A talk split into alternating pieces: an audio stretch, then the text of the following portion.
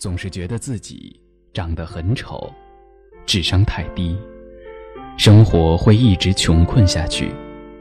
因为如果你是这样感觉，那么这些就会成为事实，跟你如影随形。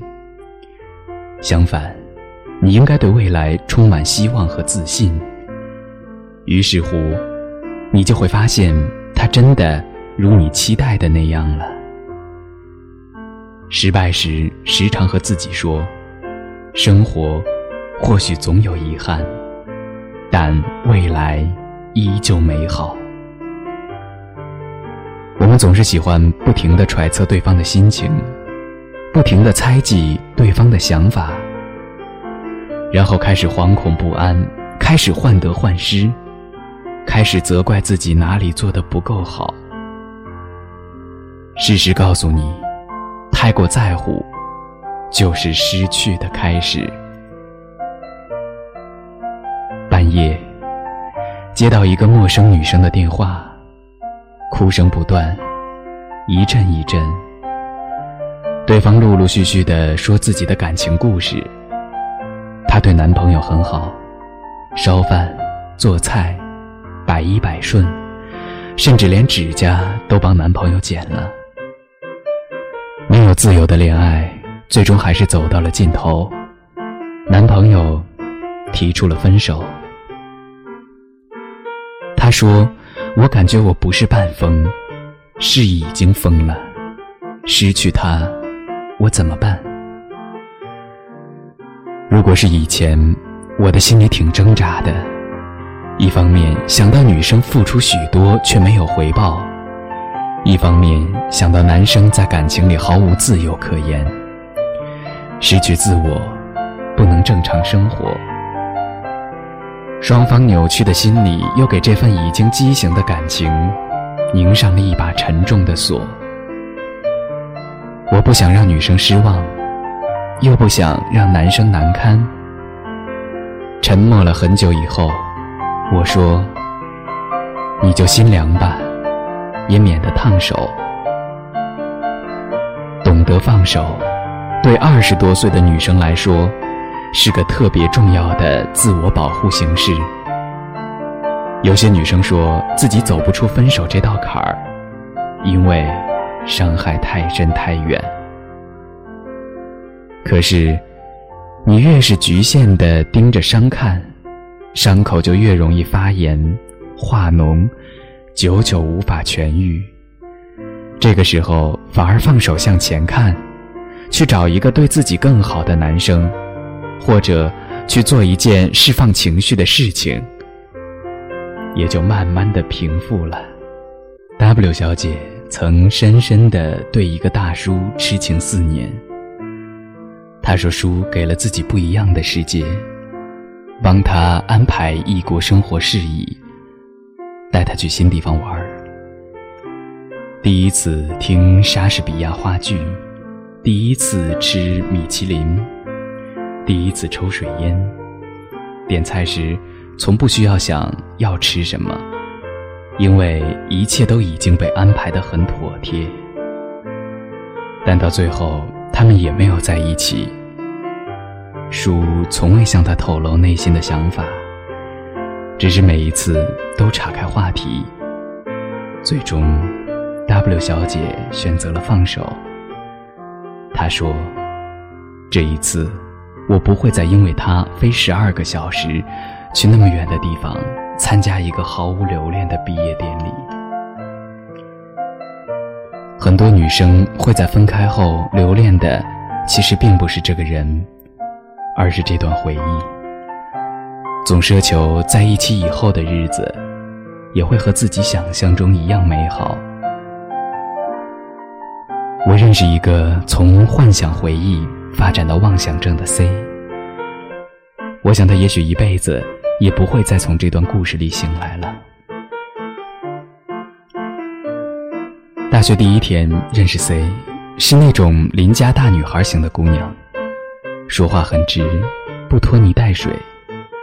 喜欢他，在一个理工大学的女生，就是能够享受到许多令人羡慕的待遇，比如被男生捧在手心里，而 C 也成了女神级的传说。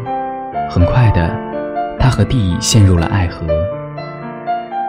他每天坐在 D 的摩托车后座，马达轰鸣的消失在宿舍楼下，深夜才回来。有时候喝多了，在宿舍下唱歌跳舞，还被阿姨警告过。但他毫不在意这些。他说：“我这一辈子就跟一个人，成也是他，败也是他。”就这样在一起两年，是 C 一辈子过得最开心的大学生活。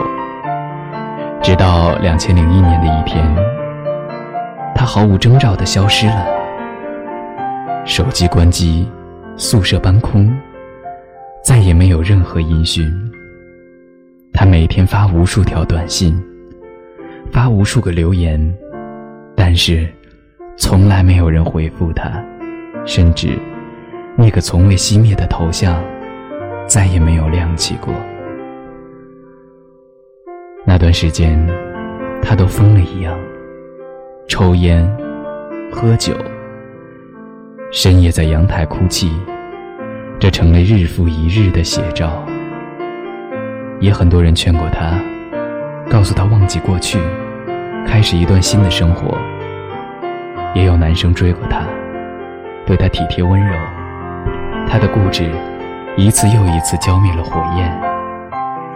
他给我看过他的日记，每一天他都在日记里画一幅地的画像。他说这样才不会忘记他的模样。我想他是疯了。可是事情都会有戏剧性的转机。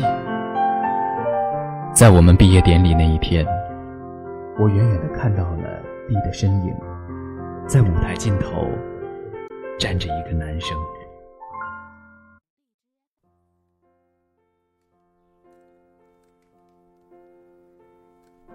我不敢告诉 C，怕他会疯，因为那个男生和我们曾经认识的他。除了脸还长得一样以外，什么都不像。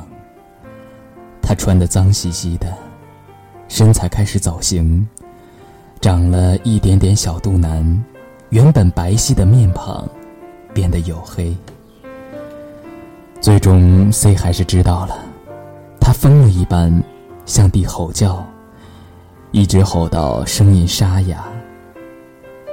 但他并没有问发生了什么。只是牵着地的手说：“咱们好好过，不分开了。”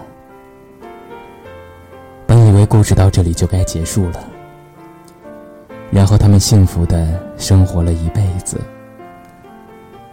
可事实是，C 每天挖空心思的想怎么让他变回原来的样子。他去买了好多衣服，依旧是那种格子衬衣。带他去做头发，带他去健身房瘦身。他们一直吵架，因为他发现地不再理想主义，而是特别现实，还责备他花钱大手大脚。曾经的感情不复存在，我们眼中的小事儿却成了他们每天争吵的话题。由于愧疚，他们没有再分开。可是，C 现在多疑、焦虑，无时无刻不想捆绑地，感情也变得畸形和矛盾。爱情走了就是走了，勉强不来；即使挽回了，他也是现在的样子，一个全新的样子。要再回到过去，是再也不可能了，姑娘。有时候心凉了，对你是一件好事儿，因为勉强要来的幸福，最终也不会属于你。真正的爱，即使到你老了也不会凉，就像安德烈在他书中写的：“很快你就八十二岁了，身高缩短了六厘米，体重只有四十五公斤，但是你一如既往的美丽优雅。”令我心动。我们已经在一起度过了五十八个年头，而我对你的爱愈加浓烈。我的胸口又有了这恼人的空茫，只有你炙热的身体依偎在我怀里时，它才能被填满。